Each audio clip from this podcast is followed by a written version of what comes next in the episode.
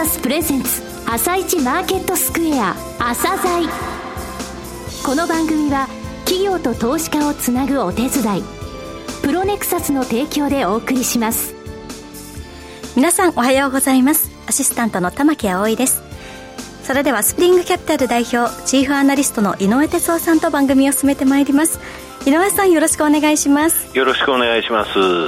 それでは今日のゲストをご紹介しましょう今日ご紹介する企業は証券コード3627テクミラホールディングスです。はい、えー、テクミラホールディングスさんですね、10月1日に社名変更されました。はい、えー、3つの領域で、えー、強みを発揮されています。えー、その3つとは何なのかですね、お聞きください。はい。はい、それでは、朝鮮今日の一社です。朝鮮今日の一社。本日は証券コード3627東証スタンダード市場上場のテクミラホールディングスさんにお越しいただきました。お話しいただきますのは代表取締役社長の池田正史さんです。本日はよろしくお願いします。よろしくお願いします。えー、この10月1日ですね、JNS ホールディングスから、えー、テクミラホールディングスに社名を変更されました。えー、経営理念を明示すると目的に書かれていましたが、まずその経営理念のご紹介ですね。それから事業内容のご説明など、御社の自己紹介、簡単にお願いします。あの、私ども創業が2004年の4月でございます。えー、来年でちょうど20年を迎えるということになります。当時あのまだスマートフォンもない時代でございまして、えー、私ども創業時はいわゆる携帯ベンチャーという形で創業しております。うん、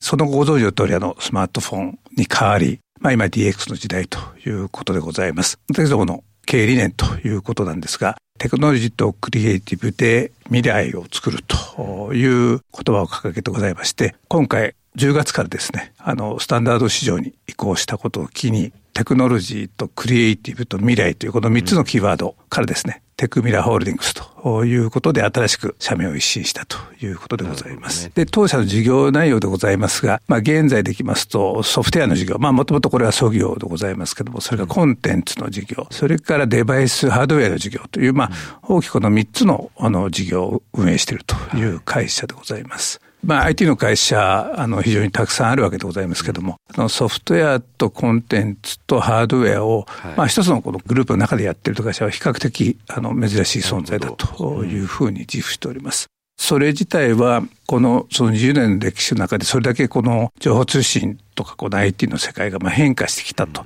いうことを、まあ、ある意味反映しているということでございまして、そのハードウェアとソフトウェアの世界というのが現状できますと、AI と IoT、我々そのテック事業ですかね、はい、あの技術会社としてやはり創業している。まあそれが追求した結果 AI と IoT という形でその二つの事業に今なっているということでございまして、はい、一方でソフトウェア開発、そのハードウェア開発製造というだけじゃなくて、サービスということを施行していく中で、でね、テック事業というよりはそのサービスを施行した事業、いわゆる DX サービス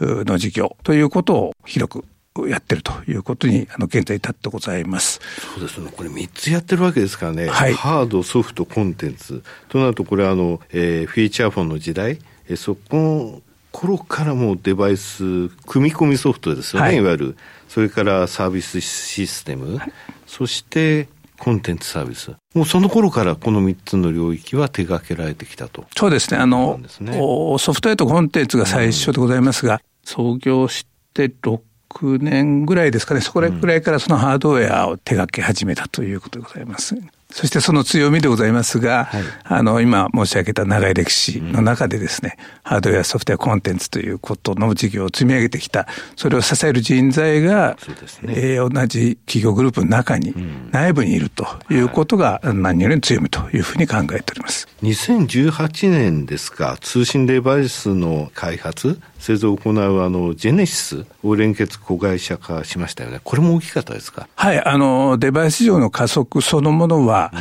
えー、ジェネシスをグループ内に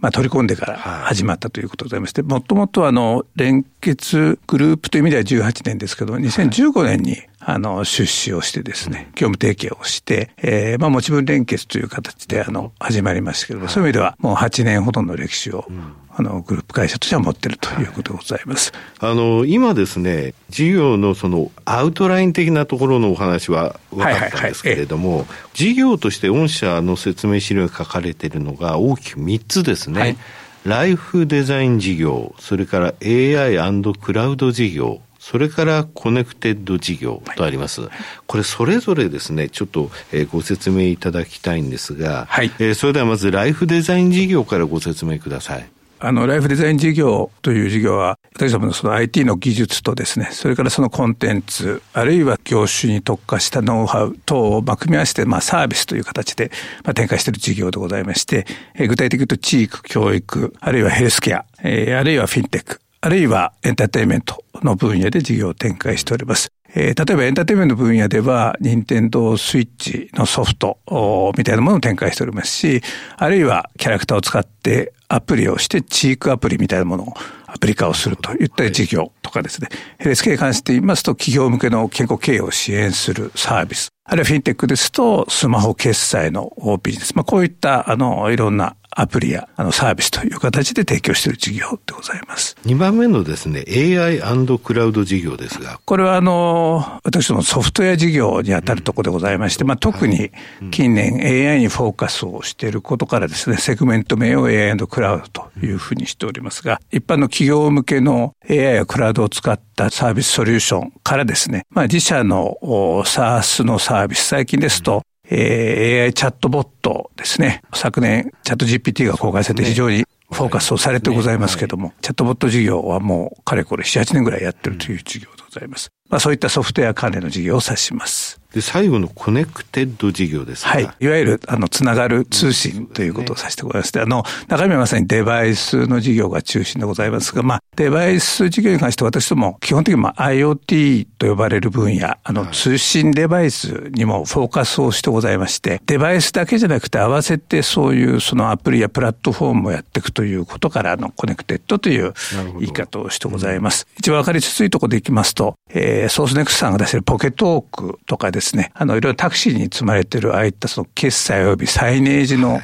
あの、ああいった端末、ああいったものを私は製造している製品でございまして、まあそういったものをやっておるという事業でございます。さて、あの、この10月19日ですが、新しい、えー、中期経営計画ですね、こちらを発表されました。この内容について教えてください。あの、まあコロナ前までは非常にこのソフトウェア、コンテンツ、デバイスの事業が非常にまあ成長局面にあったということなんですが、この3年間コロナでですね、特にデバイス事業が非常にその中国で製造しているということもありましてですね、コロナで中国が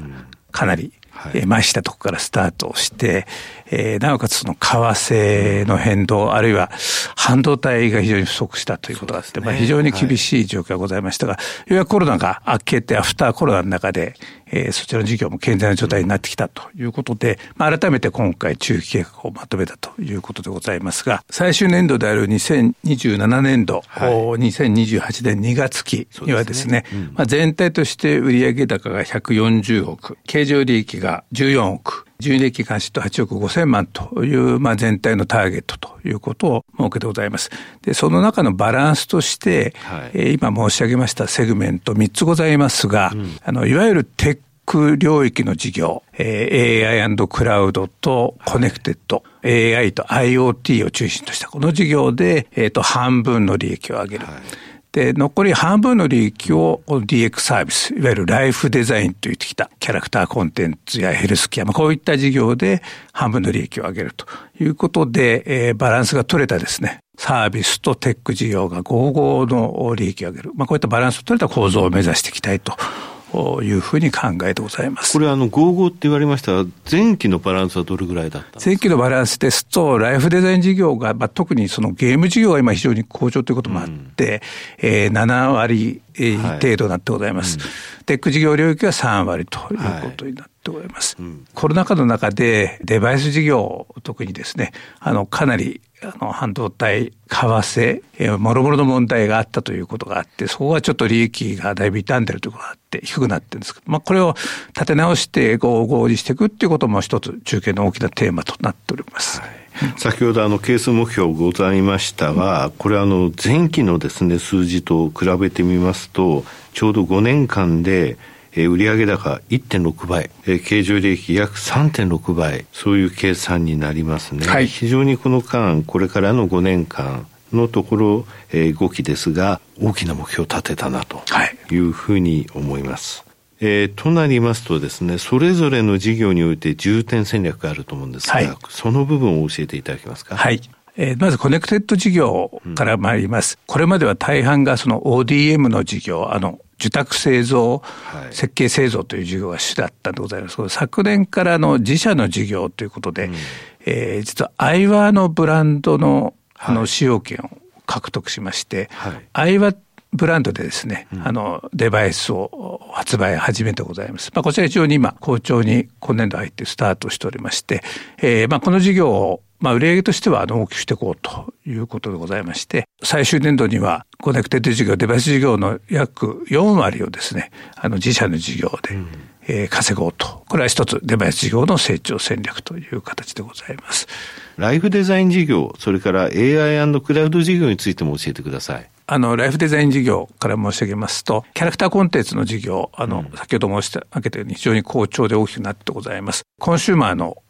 サービス中心の事業ですね。こちらの認定度をはじめとした。これに加えて、そのビジネス系のサービス事業、ヘルスケア中心とした事業、こちらを力を入れてございます。ちょうどあの、10月30日に発表しましたが、はい、まあ新たにあのヘルスケアのサービスをやってる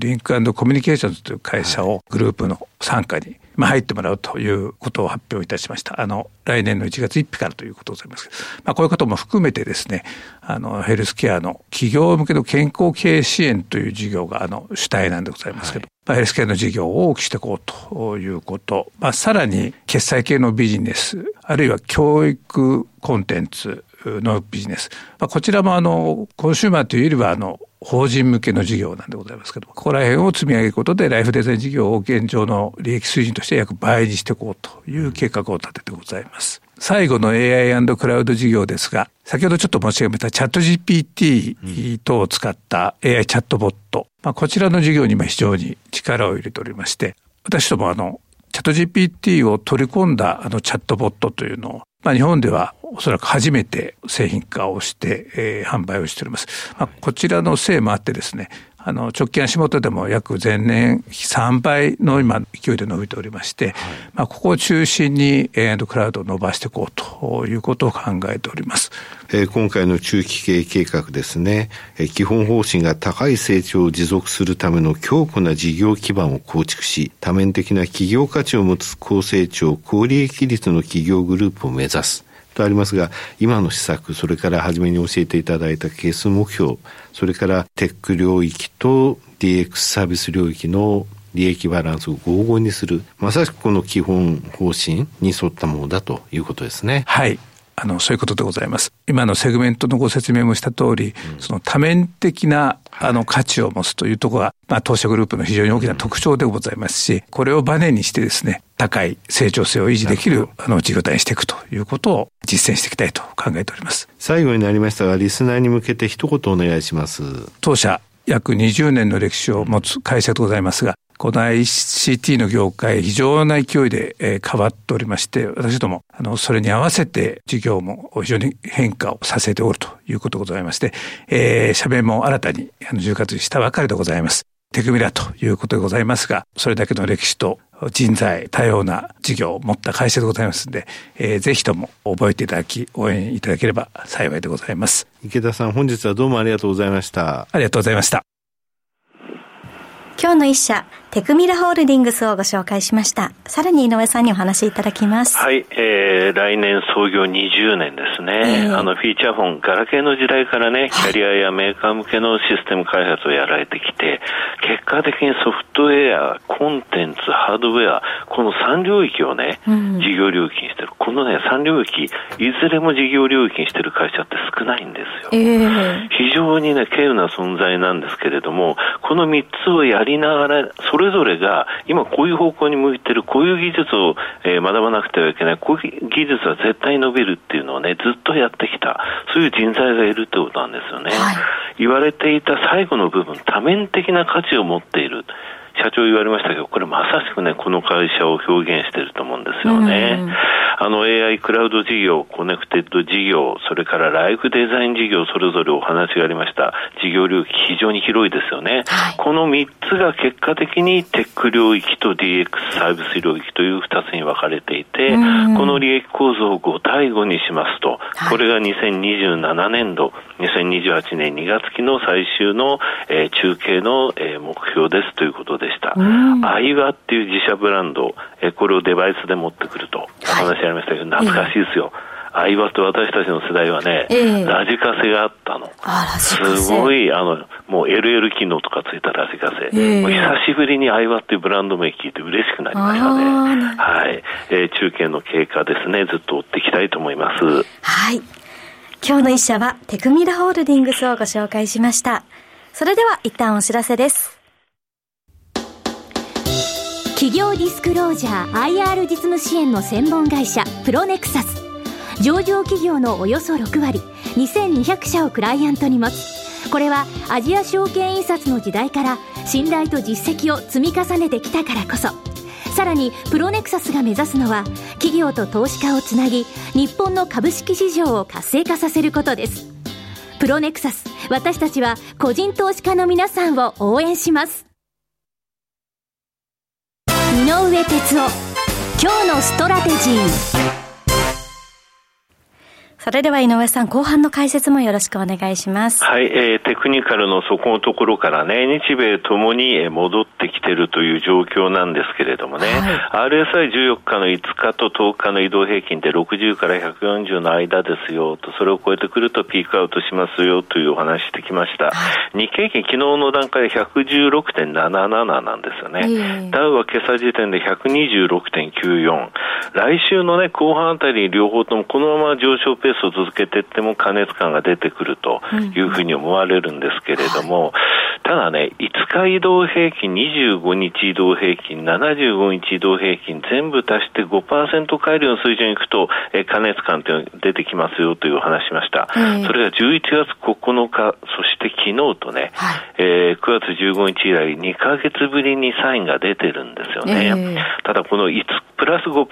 水準ってね、ずっと3万2000円台、3万3000円台で推移してるんですよ。9月7日に3万3000円台に乗せたんですが、9月21日に3万3366円でピーク打って、それから9月25日、2月ほど前にね、また3万2000円台に戻って、結局3万2200円から3万2800円のレベルで推移してってるんですよね。だからそういった状態のところを考えますと、あの、急激にそうなんて言いますかね、えー、高値の目処っていうのは上がってってるわけじゃなくて、横ばいの状態の中で、えー、こういった強い相場をやっているということ。これがね、5つの加熱感って言ってるけれども、あのご紹介してきましたが、これ4つ出てるんですよね。はいえー、このプラス5%の水準がもっとね、えー、力強く上昇過程を、えー、辿らないと、なかなかね、この加熱感の3万3000円というところを超えていくような力はないと思ってます。はい。さあ、井上さんありがとうございました。それでは、リスナーの皆さん、また来週。朝鮮この番組は、企業と投資家をつなぐお手伝い、プロネクサスの提供でお送りしました。